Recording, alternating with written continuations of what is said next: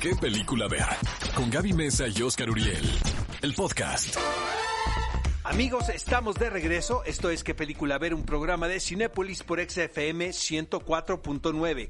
Los estrenos de esta semana. Bueno, el estreno de esta semana. El estreno, el estreno del año podríamos decir incluso, ¿no? Oigan, pues, bueno, Tenet. Tenet, ¿no? Así se resume esta semana.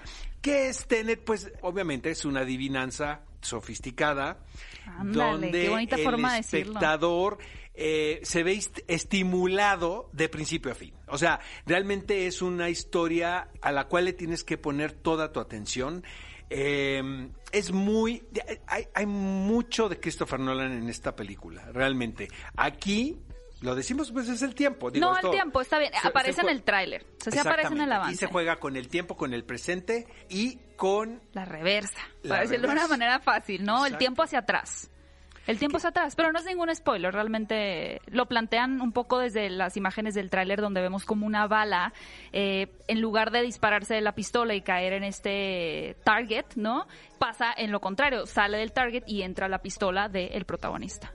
Exactamente. Eh, ¿Qué más? Bueno, obviamente hay el asunto de se cimenta en los principios de la física. Eh, tiene un elenco también de chile dulce y de manteca, ¿no? Me encanta a mí el elenco, Ay, fíjate. Me parece que también es un renglón de verdad eh, que hay que destacar porque Sí. todos eh, provienen de diferente bagaje académico, Ajá. incluso del tipo de cine que hacen. Yo la verdad había visto Black Clansman, pero no le había puesto tanta atención a John David Washington y creo que lleva el papel protagónico eh, bastante bien. ¿no? Tienes toda y la Elizabeth razón. de Vicky, que Ay, obviamente estamos de enamorados Vicky, aquí de. Elizabeth de Vicky. Sus dos metros, es amamos. La, es la nueva estrella, yo creo. Oye, Oscar, pero tú tuviste la oportunidad de entrevistarlos. De verdad. Exactamente. Qué, este, alegría. A Kenneth Branagh y a Elizabeth de Vicky, lo que podemos decir, porque ellos lo dicen, es que interpretan a una pareja. También podemos decir libremente que Kenneth Branagh interpreta a un villano, porque Sí. eso también se dice desde un principio y se ve en el tráiler también. Sí, es bastante claro. Podemos decir que son, es el grupo de los contrincantes antagonistas. Antagonistas. Pero ya saben que en los mundos de Nolan las cosas cambian constantemente. La moral es este Entonces moldeable. entrevistamos en exclusiva para qué película ver a Elizabeth de Vicky y a Kenneth Branagh y esta es la entrevista.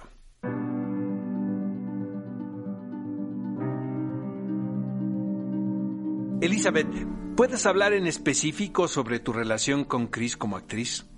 ¿Hay algunas características que defina el colaborar con él, sobre todo considerando que has trabajado con otros directores en distintos proyectos? Um, yeah, it's really interesting with Chris. Hay algo muy interesante con Chris, porque una vez que trabajas con él por un tiempo, puedes diferenciar su estilo del de los demás y entender el por qué has admirado su trabajo con el paso de los años. When you love a director's work, Cuando amas la forma de dirigir de alguien, como yo amo la de Chris, quien para mí es una especie de ícono, inmediatamente te preguntas, ¿qué tanto de su propia creatividad y espíritu hay realmente en su trabajo? ¿O qué tanto de su vibra e intensidad? Y aquí se superó. Estaba aterrada por muchas razones. Porque cuando estás frente a Chris Nolan, como actor, simplemente quieres ser respetado y querido.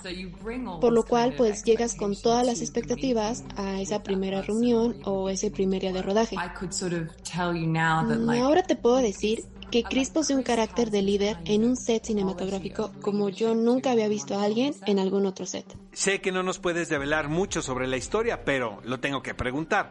¿Cómo podrías definir a tu personaje? ¿Qué tanto puedes decir de él? I can't really tell you anything about it. No puedo decirte nada al respecto. It's so interesting because I've had that was a very well phrased question. Tu pregunta estuvo muy bien Um, estructurada.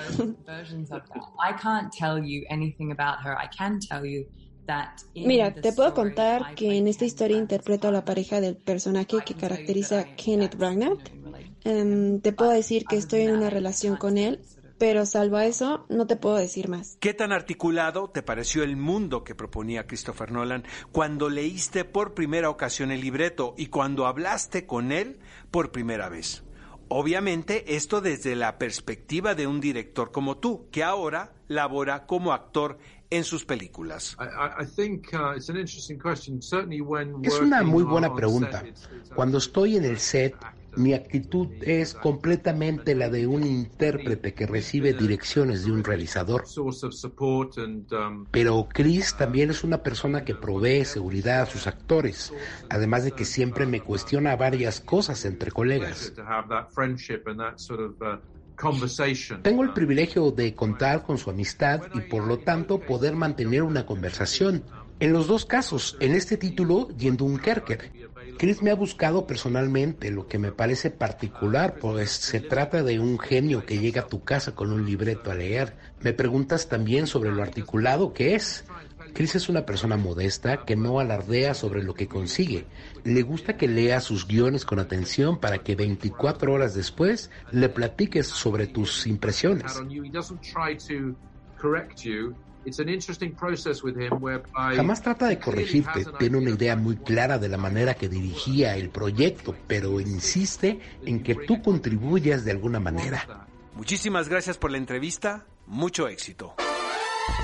Bien amigos, ellos fueron Elizabeth de Vicky y Kenneth Brana. Eh, qué tipazos, la verdad. Y el acentazo que se cargan, ¿no? Además. Sí. Oigan, pero sí les, les quiero recomendar mucho eh, que vayan a ver esta película en IMAX. De verdad, yo creo que ya lo habíamos dicho, pero ahora que realmente tuve la oportunidad de ver esta película en Cinépolis en IMAX, es que es toda una experiencia. Además de que el sonido, la música, los efectos visuales y demás eh, forman parte de todo este discurso que tiene el director, porque no solamente se trata de qué está contando, sino cómo lo está contando. Y Nolan siempre ha sido un, un, director que hace uso de todas estas herramientas cinematográficas, tanto en la postproducción como el montaje y demás, pero también durante el rodaje. Y creo que es un un director que todavía es como muy artesanal en ese sentido y que él filma y piensa sus películas con base en que sean toda una experiencia para su audiencia. Y la experiencia como tal que él planeó es que sea vista en IMAX. La verdad, yo no concibo ver esta película si no es en pantalla grande.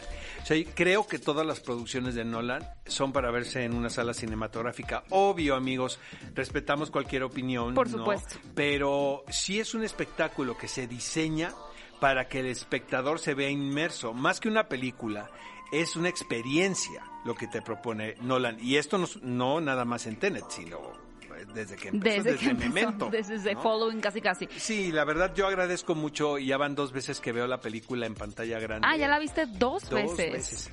Es que pues sí te quedan dudas o me digas Por, que tú no, la entendiste así no, a la primera. claro que no. Muy cañona. Tengo mis teorías. Ah, yo, ya yo es más, tengo, tengo contrapropuestas para Christopher Nolan de los errores que tiene la película, es cierto. La verdad disfruté muchísimo y les recordamos que se están llevando a cabo todos los protocolos de y seguridad. Si no nos creen, pregúntenle a quienes ya fueron al cine. O sea, ellos ya vivieron la experiencia de los protocolos sanitarios y van a ver que es muy sencillo, es muy seguro y le van a pasar muy bien. Y si no quieren que sus más pequeños o toda la familia se rompa la cabeza con la película de Tenet, también tenemos otra opción increíble, de verdad, que se titula Abre tus alas. Es una producción francesa que de hecho creo que nos recuerda mucho a esta película de Volando juntos, ¿no? Pero ahora lo que plantea la película es mucho más contemporáneo y nos pone en contexto con pues, lo que estamos viviendo literalmente en este momento, que es como la juventud juventud pues se ha despegado tanto de la naturaleza, de los orígenes de, de, realmente del hombre, tener ese contacto directo con los animales, con el planeta Tierra. Y es un chico que pues que siempre está jugando videojuegos, que siempre está en las redes sociales, pero pues su padre quiere realmente que se haga parte nuevamente, que regrese a sus orígenes y que entienda la belleza que hay detrás de tener una experiencia o un acercamiento, en este caso, pues con unos, unos gansos, ¿no? Entonces, no sé, creo que también ahorita en la cuarentena nos ayudó mucho para volver a pensar y replantearnos cómo es nuestra relación con el medio ambiente. Y esta película, que si bien se estrenó eh, mundialmente, o por así decirlo, o en, su país de origen el año pasado, pues llega en un muy buen momento. Amigos, vamos a un corte, pero les adelantamos, ya están en la línea Belinda y María José para hablar de Trolls 2 Gira Mundial. Vamos a un corte y regresamos con más de qué película ver, un programa de Cinépolis por Exa FM 104.9. Ve a Cinépolis y utiliza el hashtag qué película ver. Escúchanos en vivo todos los sábados a las 10 de la mañana en Exa FM 104.9.